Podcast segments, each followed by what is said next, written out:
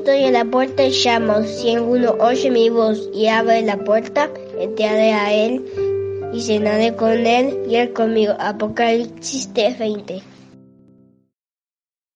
Buenos días niños, bienvenidos a otro día en el cual podemos meditar. La almohada del señor Hudson. Era solo una almohada, una almohada dura y apelmazada, que ni siquiera el guardia de la prisión quería y que los otros prisioneros tampoco querían robar. Pero era la almohada del señor Hudson y era la única almohada que poseía en esa fría y oscura cárcel de Birmania. Birmania hoy es conocida como Myanmar y se encuentra en el sudeste asiático. El señor Hudson y su esposa fueron misioneros allí y sufrieron por el amor de Cristo hace más de 150 años. ¿Por qué cuidas tanto esa vieja almohada? Le preguntaron una vez los otros prisioneros. ¿Acaso tu esposa no podría ser una mejor? Sí, tal vez podría, respondió el misionero. Pero ella quiere, de todas maneras, que yo tenga una almohada, sin importar si es vieja o apelmazada. El piso de la prisión es muy duro y sucio y desea que yo tenga una almohada para recostar mi cabeza. Para el señor Hudson, su almohada era muy preciosa y estaba muy preocupado de que nadie la robara, porque dentro de ella había un tesoro escondido. Durante muchos años, el señor Hudson había trabajado muy duro traduciendo la Biblia en el idioma de Birmania, pero la gente de allí odiaba a Dios y al mismo tiempo odiaban al señor Hudson por lo que lo habían arrojado a la cárcel. Además, odiaban la palabra de Dios, la Biblia, y si encontraban un solo ejemplar de ella, no harían otra cosa que destruirla o quemarla.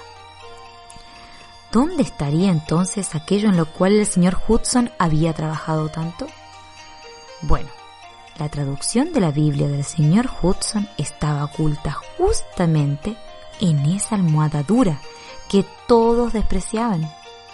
Durante meses, la almohada permaneció en el calabozo del señor Hudson, pero un día él tuvo que ser trasladado a otra prisión y los guardias le quitaron su preciosa almohada y la arrojaron al patio. Sin embargo, niños, el Señor tiene todo bajo su mano soberana y cuida su palabra para utilizarla en el momento adecuado. Para siempre, oh Señor, permanece tu palabra en el cielo. Salmo 119, 89. La almohada fue de acá para allá. Los soldados caminaron sobre ella, la patearon, y los cerdos la rodearon y pisaron. Pero Dios vigilaba atentamente, y todo lo hace con un propósito. Un día, un cristiano birmano estaba caminando por el patio y vio en el suelo la vieja y fea almohada. Su corazón estaba muy triste porque se habían llevado a su querido amigo y quizá nunca más lo volvería a ver. ¿Saben quién era ese amigo? Sí, niños, el señor Adoniram Hudson. Tomó entonces la almohada y se dio cuenta que era la almohada de su querido amigo Adoniram. Entonces, cuidadosamente, la guardó y se la dio a la señora Hudson. Qué agradecida estaba Anne Hudson por recibir la almohada. Se puso tan feliz como alguien que ha encontrado un gran tesoro.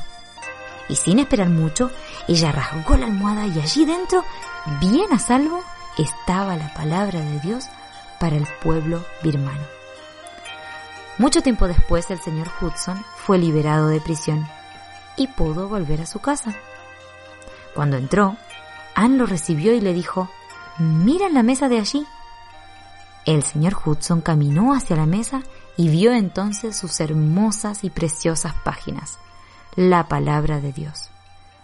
Esa vieja y dura almohada, despreciada por todos, había permitido que la palabra de Dios se salvara. El señor Hudson amaba al Señor Jesús con todo su corazón. Amaba a los birmanos que nunca habían oído hablar del Salvador y quería que estas personas recibieran el mensaje de amor de Dios, y al igual que Pablo y sus compañeros, estaba dispuesto a sufrir por ello, incluso moriría en el esfuerzo si fuera necesario. Ahora, niño, te pregunto a ti, ¿Amas al Señor Jesús? ¿Es Él tu Salvador?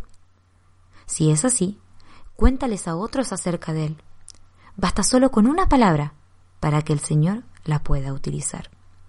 Me regocijo en tu palabra, como quien haya un gran botín. Salmo 119, 162. No queremos despedirnos sin mencionar algo, ya que hoy es un día muy importante y especialmente para un niño que vive en Colombia.